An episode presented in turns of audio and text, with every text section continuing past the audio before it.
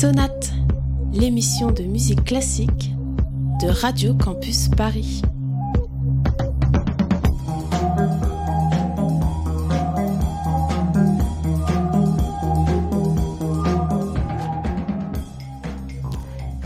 À toutes et à tous et bienvenue dans Sonate, l'émission de musique classique de Radio Campus Paris.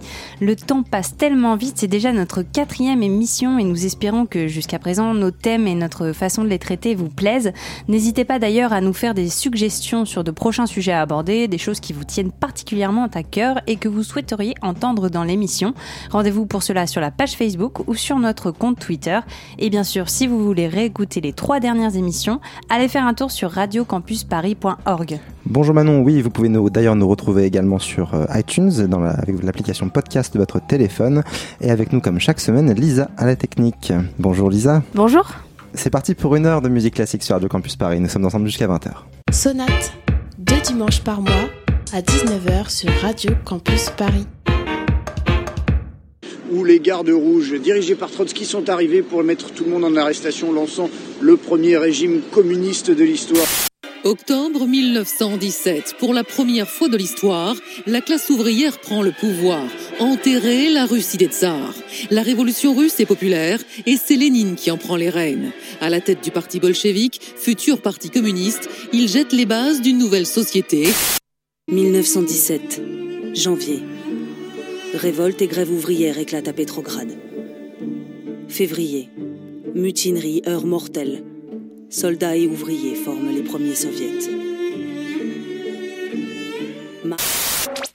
Nous sommes dans Sonate pour une heure de musique classique. Pour notre thème du jour, nous avons décidé de faire un bond en arrière et de revenir 100 ans plus tôt au début de la révolution russe. Ce sera notre point de départ pour parler des compositeurs russes de l'époque et de l'influence qu'a eu cet épisode révolutionnaire sur leur travail et leur façon de composer. Mais tout d'abord, revenons un peu sur cet épisode historique et tâchons d'expliquer brièvement ce que fut la révolution russe. Bien que l'on parle d'une révolution russe, en effet, il y eut plutôt des révolutions russes. Une première révolution éclatant en 1905, provoquant la chute de la monarchie absolue et la mise en place d'un parlement, la Douma. Le régime tsariste demeure affaibli. Et alors, les révolutions russes de l'année 1917 marquent une rupture sans précédent dans l'histoire de la Russie. Cette révolution s'ancre dans les bouleversements induits par la Première Guerre mondiale. Les armées russes subissent de très lourdes défaites et de terribles pertes. Le tsar est peu à peu déconsidéré et subit une perte d'autorité. Et en plus, euh, cela n'aide pas, une rumeur s'empare des villes. Euh, l'impératrice, euh, d'origine allemande, serait influencée par Rasputin, le fameux son confident et alors favori, qui voulait peut-être offrir le territoire russe à l'ennemi. À la fin de l'année 1916, la situation politique est extrêmement confuse. Crise politique causée par l'assassinat de Rasputin par un membre de la famille impériale, grève suivie par plus d'un million d'ouvriers, l'agitation gagne l'armée, les transports, l'ambiance est à la désorganisation. Pourtant, en février 1917, la crise atteint son apogée. À Petrograd, ancien nom de Saint-Pétersbourg, de nombreux incidents éclatent dans des usines. Puis le 23 février, la journée internationale des femmes offre aux masses un prétexte pour manifester. Plusieurs cortèges de femmes défilent, rejoints rapidement par des dizaines de milliers d'ouvriers. Le mouvement ne s'arrête pas et continue au fil des jours. Des réunions publiques, des attroupements, des meetings politiques spontanés se forment. Le 25 février, la grève est générale. Le tsar refuse toute négociation, tout compromis. Cela précipite sa chute. Le 2 mars, Nicolas II renonce au trône en faveur de son frère, le grand-duc Michel. Devant la protestation populaire, celui-ci abdique à son tour le lendemain. Les manifestations de Liesse auxquelles donne lieu la nouvelle de la fin de la dynastie des Romanov témoignent de la désaffection du pays vis-à-vis du tsarisme. Huit mois après la révolution de février qui a entraîné le régime tsariste et porté au pouvoir un gouvernement provisoire, Lénine, rentré d'exil et soucieux d'exploiter le mécontentement populaire face à la guerre, convainc le parti bolchevique de lancer une nouvelle insurrection. Au terme de quelques combats, le gouvernement provisoire est renversé le 25 octobre et remplacé par un conseil des commissaires du peuple dominé par ces bolcheviks. Les premières semaines de la révolution d'octobre sont alors marquées par d'importantes mesures destinées à rallier les masses. Un premier décret annonce une paix séparée de la Russie avec les empires centraux, c'est-à-dire euh, à l'époque l'empire allemand, l'Autriche-Hongrie, l'empire ottoman euh, et la Bulgarie. Un deuxième décret abolit la grande propriété foncière et prévoit la redistribution à la petite paysannerie des terres confisquées. Ensuite, un décret sur l'industrie confie la direction des usines à des comités ouvriers. Enfin, un décret sur les nationalités affirme le droit à l'autodétermination des peuples de Russie. Si euh, cette première réforme, ces premières réformes satisfont euh, euh, les aspirations immédiates du peuple, la révolution russe entraîne une rapide désorganisation économique du pays, ainsi que la mise en place au final d'une dictature du, prolétariat qui est bah, finalement celle du parti bolchevique.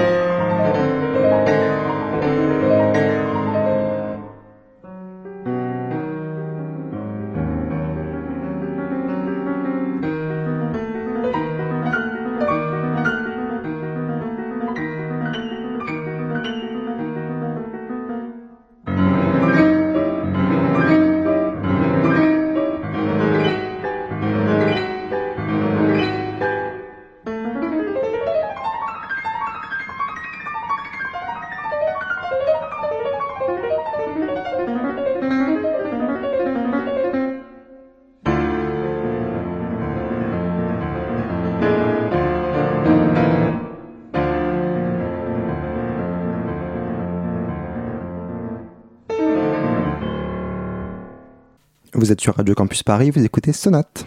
Vous venez d'entendre la sonatine numéro 3 qui date de 1917 et qui a été composée par Arthur Laurier, un musicien d'origine russe qui a fui le régime soviétique en 1921. Car si la révolution a profondément marqué le pays dès ses débuts, ainsi que les compositeurs, aucun n'a eu la même réaction à celle-ci. Partir ou rester, espoir ou illusion. Il n'y a pas eu de front commun et ce sont avant tout des démarches personnelles qui ont marqué la période. Pourtant, la Révolution a été vue par une grande partie de ses compositeurs comme un moment rempli de nouvelles perspectives.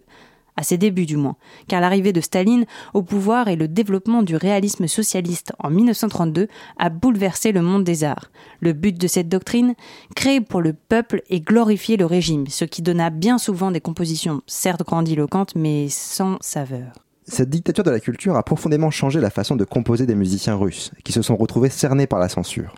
Le mot d'ordre à respecter, une musique claire, mélodieuse et qui doit surtout parler au peuple. C'est pour cela qu'a été créée l'Union des compositeurs qui visait à évaluer toute nouvelle composition et à dire si oui ou non elle était conforme aux attentes du régime. C'est à ce moment-là aussi que le régime russe a qualifié la musique trop occidentale de formaliste, car trop hermétique selon l'idéologie stalinienne. Un compositeur nommé ainsi était donc décrié et rejeté par le régime. En 1948, le nationalisme est renforcé par l'arrivée de Jdanov, qui durcit encore plus l'idéologie du régime et dont les compositeurs vont pâtir. Mais, aussi faux que cela puisse paraître, cette période de contrainte provoque une effusion de création chez ceux qui transgresseront les règles. Reste néanmoins que la mort de Staline en 1953 redonnera un peu de liberté aux compositeurs martyrisés.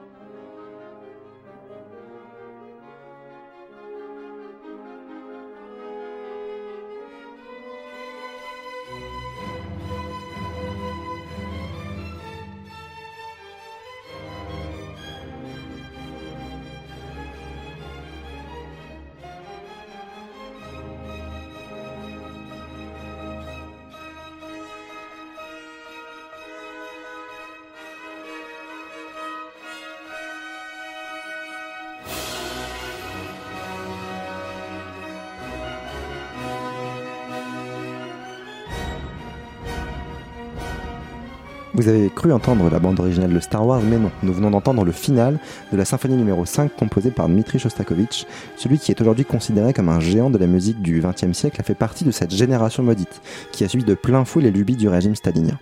Shostakovich est pourtant un enfant de la Révolution. En 1917, il n'a que 11 ans, et de par ses dons pour le piano et la composition, il devient vite le compositeur numéro 1 du régime. Sa symphonie numéro 1 lui vaut une renommée mondiale qui lui permet d'avoir des commandes, des symphonies comme des compositions de propagande. Alors qu'il s'inspirait du modernisme de Bartok ou de Prokofiev, Shostakovich se heurte bien vite aux critiques du régime. Dès 1930, son opéra Le Nez est qualifié de formaliste. Mais c'est surtout en 1936, avec son opéra Lady Macbeth de Mengst, qu'il voit sa réputation entachée lorsque les cadres staliniens considèrent celui-ci comme un galimatia musical. Et comme à plusieurs reprises dans sa vie, voyant les disparitions inexpliquées et les purges autour de lui, Shostakovich s'excuse par peur. Il écrit alors sa symphonie numéro 5, que nous venons d'entendre et qui a été jugée conformiste. Et pourtant, quand on l'écoute attentivement, ce final ne serait-il pas aussi une caricature? Shostakovich dira de ce mouvement que L'allégresse est forcée, créée sous la menace. Comme quoi, il était possible de tromper les autorités staliniennes. Mais cela ne durera pas. L'arrivée de Jdanov en 1948 va encore bouleverser la donne. Le parti établit une ligne idéologique rigide. Tous les artistes dissidents sont dénoncés et la symphonie numéro 7 de Shostakovich, composée au front, ne lui sauve pas la mise. Il est censuré, sa musique bannie avant de nouvelles excuses de sa part. Pour Shostakovich, c'est le renouement avec un travail humiliant par la composition de musique de films de propagande et de cantates à la gloire de Staline. Ses aspirations avant-gardistes, couplées à son rôle de compositeur officiel, feront de lui un angoissé permanent. Toute sa vie, il aura cette schizophrénie dans la composition, à la fois défenseur du communisme et pourfendeur des perversions de Staline. Quel confort retiré d'un talent exercé parmi les méchants et les fous. Voilà une citation de son avant-dernière symphonie qui résume bien la vie de ce compositeur tragique.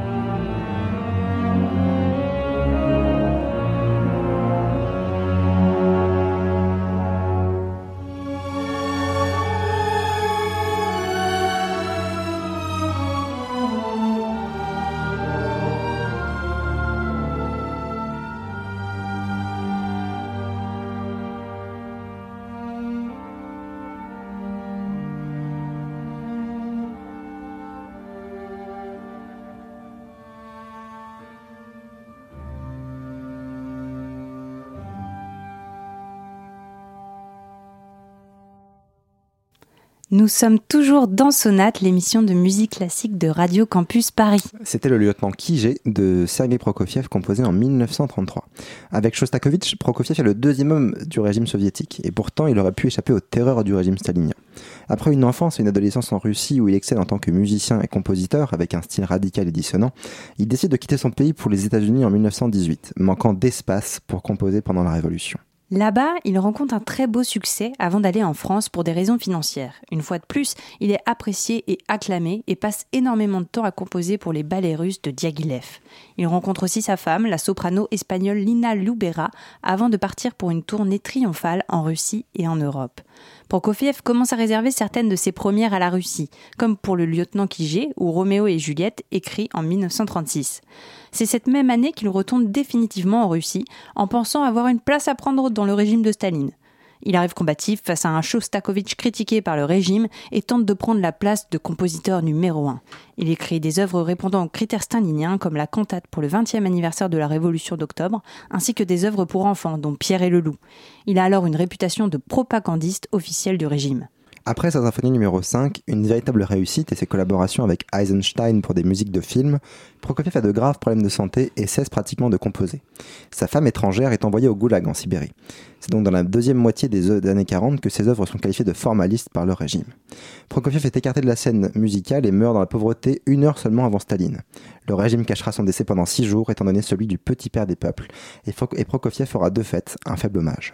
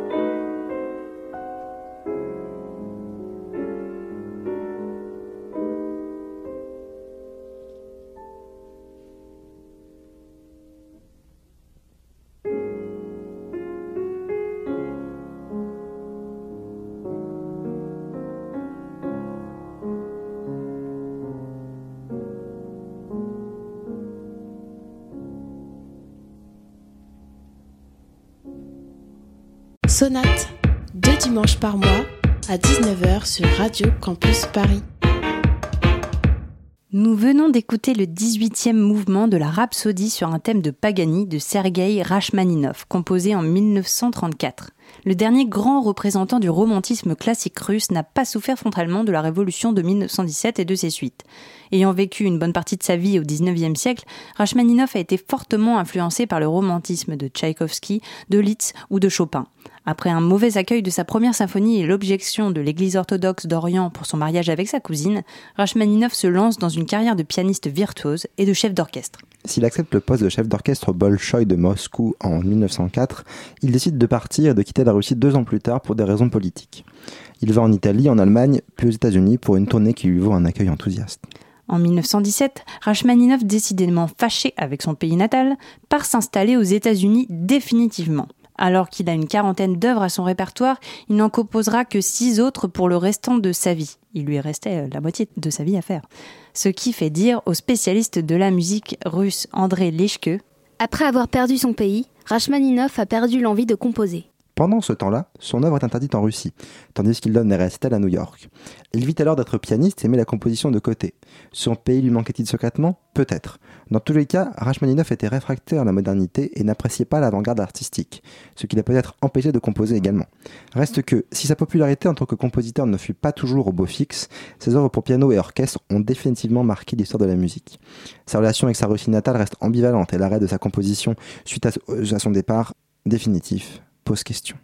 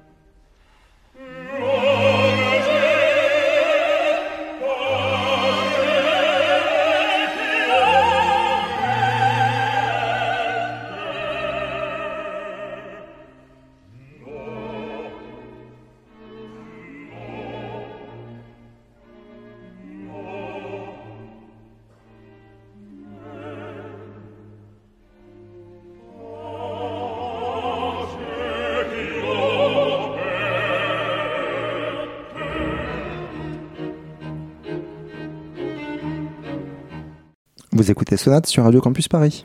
C'était un extrait de Puccinella d'Igor Stravinsky, Pergolesi con queste paroline, excusez mon italien. Voilà un compositeur russe qui a définitivement rompu avec sa Russie natale lors de la Révolution.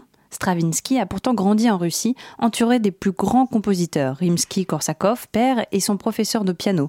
Il apprend Glazunov et Borodine dans sa grande bibliothèque musicale. Son premier succès, L'Oiseau de Feu, en 1910, a été commandé par le fondateur des ballets russes, Serge Diaghilev.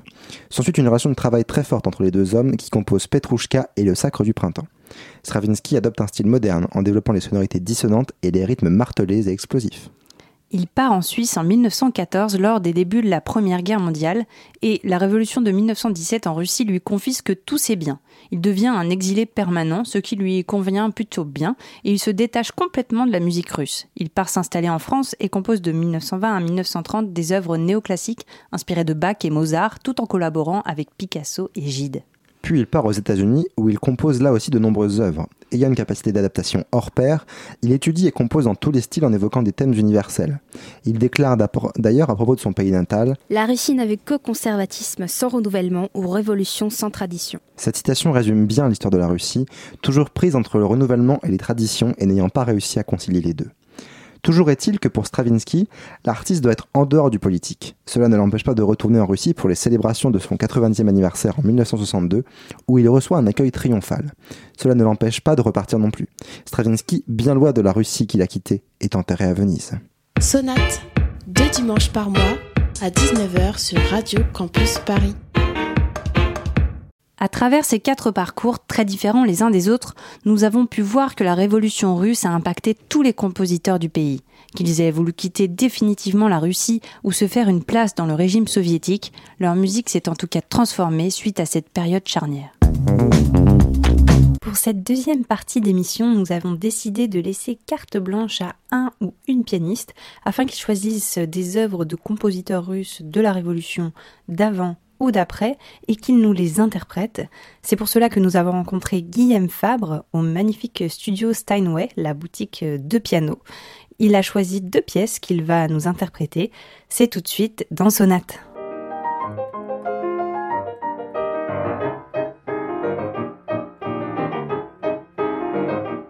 Je suis avec Guillaume Fabre, qui est donc un jeune pianiste. Tu es diplômé du Conservatoire de Paris, c'est ça? Oui, tout à fait. Et puis ensuite, je suis parti euh, me former en Russie pendant deux ans. Et je reviens juste de Moscou, du coup. euh, voilà. Donc tu es passionné de la culture russe?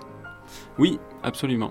Et notamment de la musique. En fait, je suis parti en Russie pour la musique, euh, grâce à la musique, parce que c'est en découvrant euh, la musique russe euh, en 2015 pour mon prix au conservatoire que j'ai décidé de d'aller plus loin et d'aller travailler avec une prof russe euh, à Moscou.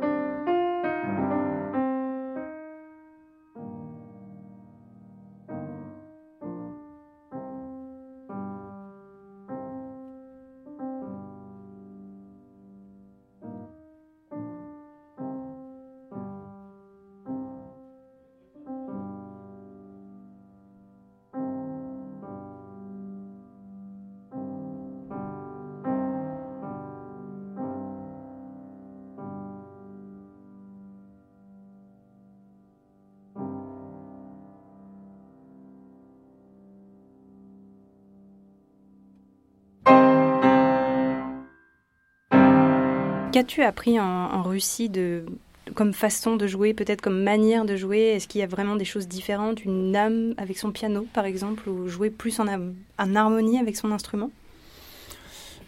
Euh, euh, Ce qui est assez, en tout cas, caractéristique de la France par, rapport à, la musique, au jeu et d'ailleurs à beaucoup d'autres choses, euh, c'est qu'on met toujours une, certaine forme de distance. Alors qu'en Russie, au contraire, on baigne complètement dans euh, la fusion avec effectivement l'instrument, la musique, euh, etc. Euh, tout en essayant de garder énormément la tête froide. C'est un petit peu les théories de Stanislavski en théâtre, etc., dont, ma prof en Russie me parlait énormément. voilà, ce que j'ai aimé, c'est toujours ne rien transiger sur la volonté d'être sans arrêt expressif, au maximum. Euh, ne jamais justement prendre les choses avec distance. Euh, alors évidemment, quand on joue Ravel, on est, c'est pas du tout la même chose et il faut, il faut pas le faire comme ça. Mais par contre, la musique comme Rachmaninoff, comme Scriabin, moi j'ai beaucoup travaillé Scriabin aussi, ça doit se jouer à fond.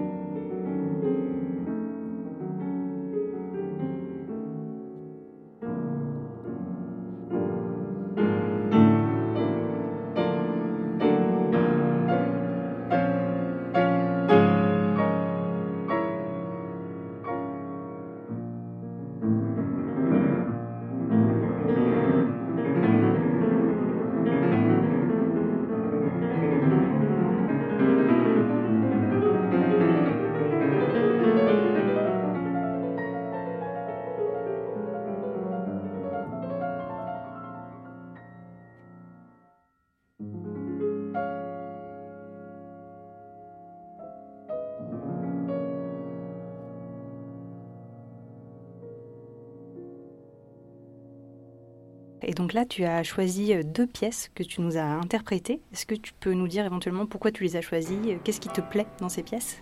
C'est deux pièces que j'adore. Euh, la première, donc, euh, la Dumka de Tchaïkovski. La Dumka, ça veut dire une, petite pensée. c'est une pièce d'ailleurs qu'il avait écrite pour, pour le public français parce que son manager de l'époque lui avait dit qu'il n'était pas assez connu en France et du coup il a décidé d'écrire une pièce comme ça avec des thèmes très russes. Euh, d'ailleurs, le sous-titre de la pièce c'est scène rustique russe. Euh, voilà, donc c'est en fait tout un tas de thèmes euh, populaires russes. voilà, et je trouve qu'elle est assez représentative de de, de l'âme russe de cette époque-là, du romantisme russe, de euh, du rapport en même temps très très étroit qu'ils avaient euh, avec justement les thèmes populaires. Euh, voilà. Alors que par exemple en France à la même époque déjà on était plus dans une musique de salon, dans une musique plus entre guillemets déconnectée de, des, des, classes populaires, disons. La deuxième pièce, c'est le premier mouvement de la deuxième sonate de Rachmaninoff qui est euh, une pièce que, pareil, que j'adore euh, absolument, que je travaille depuis longtemps. Euh, c'est une pièce qu'il a retouchée d'ailleurs. Il l'a composée en 1913 et puis il l'a retouchée en 1931, une fois qu'il était donc déjà exilé. Et il a, en, gros, il a énormément élagué la sonate parce qu'elle était très très longue. Maintenant, elle dure une vingtaine de minutes. voilà, moi, ce que j'adore dans cette pièce, évidemment, c'est le côté extrêmement euh, passionné de cette pièce, c'est évident, euh, avec des, grands élans romantiques. dans la construction, ce qui est intéressant, c'est que c'est une pièce avec uniquement des thèmes qui descendent. Et il arrive à construire des phrases immenses qui montent très très haut d'ailleurs, mais sans arrêt avec toujours des thèmes qui descendent. Et voilà, et ça faisait vraiment partie, je pense, de son caractère à lui, Rachmaninoff, qui était quelqu'un d'assez, ce qu'on dit en tout cas, assez déprimé. Voilà, et donc euh, ce côté voilà de cette musique qui ramène toujours à la terre et cette, difficulté à, à, aller vers euh, le, grand, le beau, etc. Moi, c'est ce que j'aime énormément chez, chez lui, euh, ce qu'il a de profondément humain et profondément, profondément russe aussi. Sonate, deux dimanches par mois à 19h sur Radio Campus Paris. Merci à tous, merci à toutes de nous avoir écoutés pour notre quatrième émission consacrée à la Révolution russe. Merci à Lisa à la technique aujourd'hui. Euh, nous, euh, voilà, vous, vous pouvez nous réécouter sur le site de la radio radiocampusparis.org ainsi qu'en podcast sur sur iTunes et l'application podcast de votre téléphone. Et on se dit à très bientôt. Au revoir. Au revoir. Au revoir.